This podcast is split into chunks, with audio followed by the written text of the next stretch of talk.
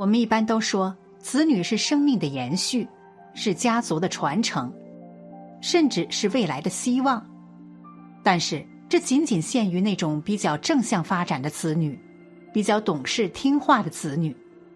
生活当中，千人千面，有这样的几类子女，他们不仅叛逆、不懂事，而且长大之后有可能会成为家庭的灾难，对整个家庭的发展产生非常大的负面影响。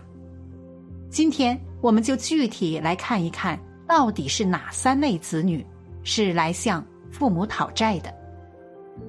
一，有不良嗜好的子女。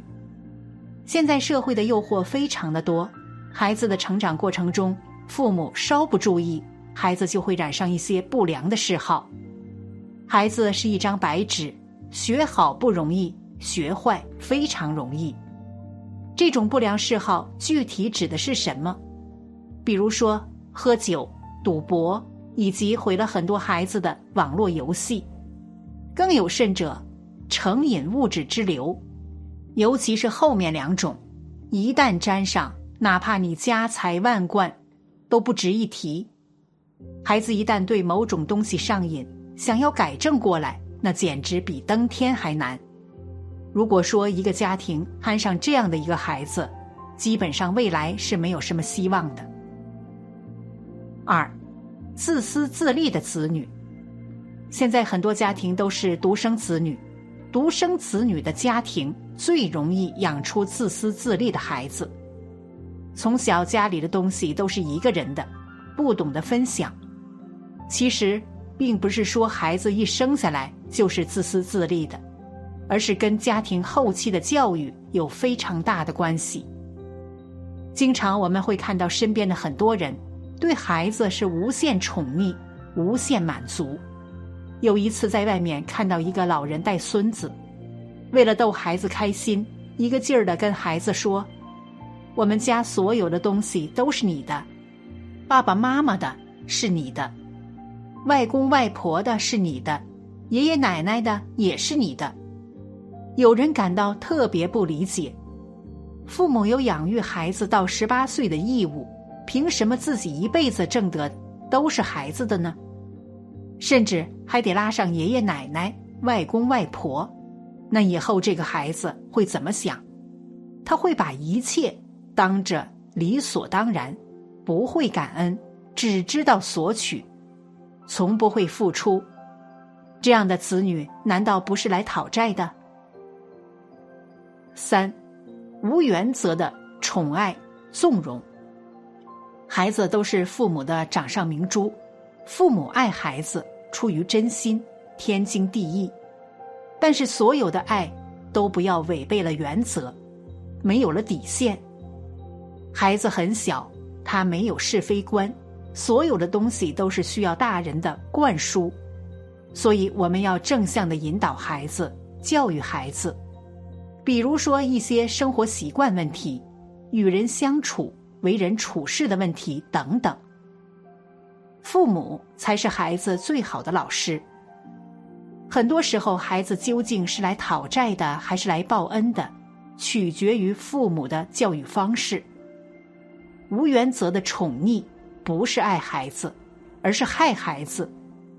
性格决定命运，原生家庭的成长环境决定性格，原生家庭的影响可能会滋养一生，也有可能会付出一生的代价。父母与孩子之间的缘分就是一种因果报应。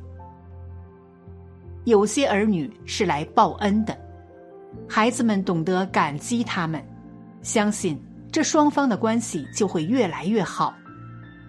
反之，有些儿女是来讨债的，孩子们他们态度不好，于是双方的关系就会越来越差。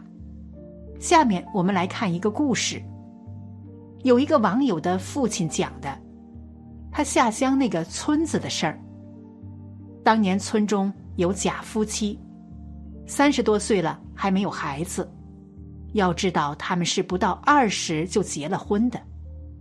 甲在村子里也算有钱人，自然为生孩子花了不少钱。但是来的江湖人不管是卖药的还是算命的，大多是骗子。只有一个让贾心服，因为那先生说出贾一件隐秘的事。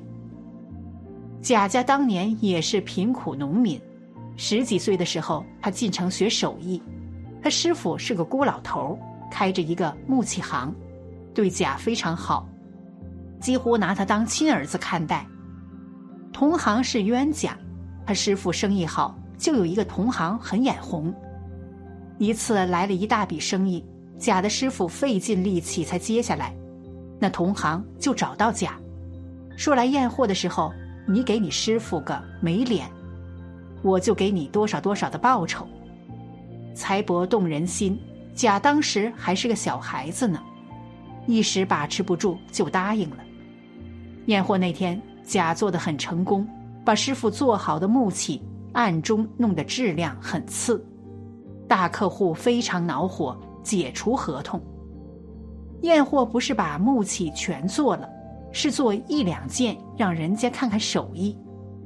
但是贾可不知道，这些名贵的木材很多是师傅借钱买来的，现在这样的大客户一走，短期之内根本卖不出去。何况木器行不是牧场，卖也卖不到原价，他师傅的资金链一下就断了。老人家经不起着急，这一来病得很重。贾后悔也来不及了，他师傅托人帮忙，总算贱卖掉这些木材和木器行，除了还借来的钱，还剩下按人民币大概四五万。师傅说。都给贾，过了几天就去世了。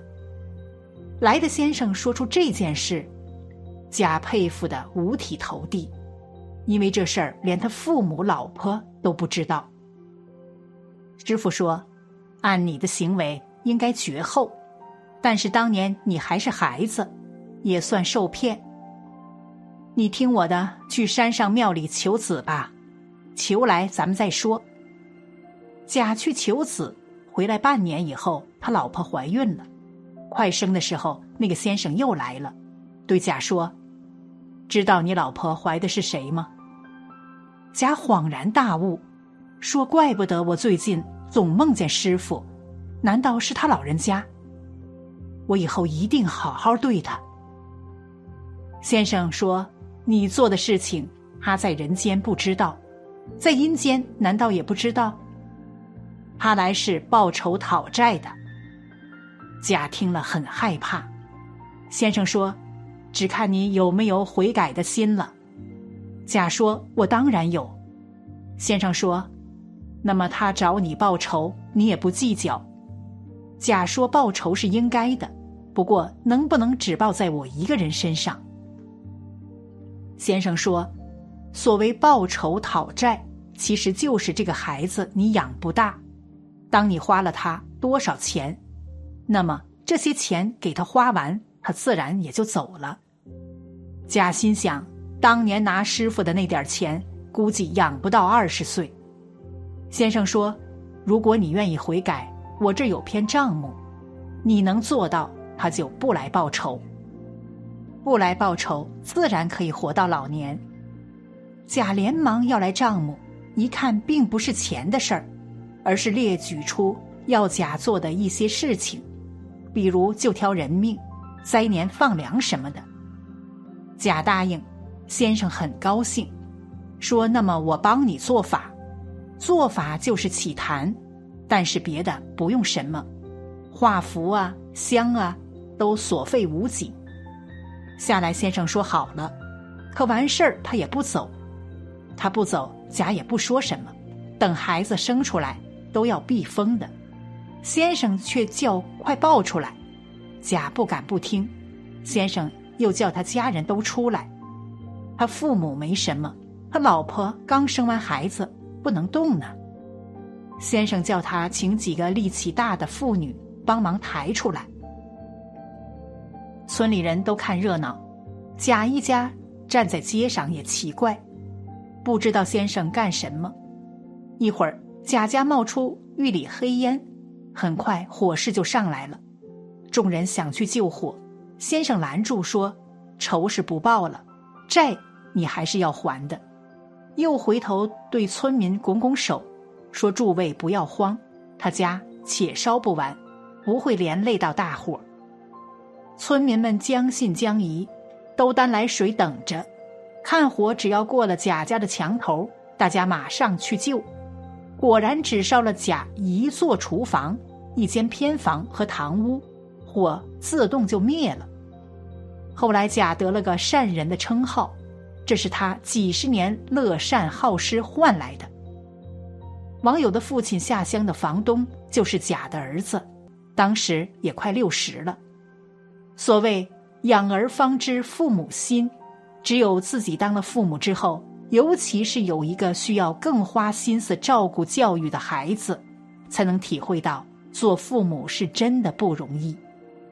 不论是报恩还是讨债，都是父母与子女的姻缘，我们要努力去破解，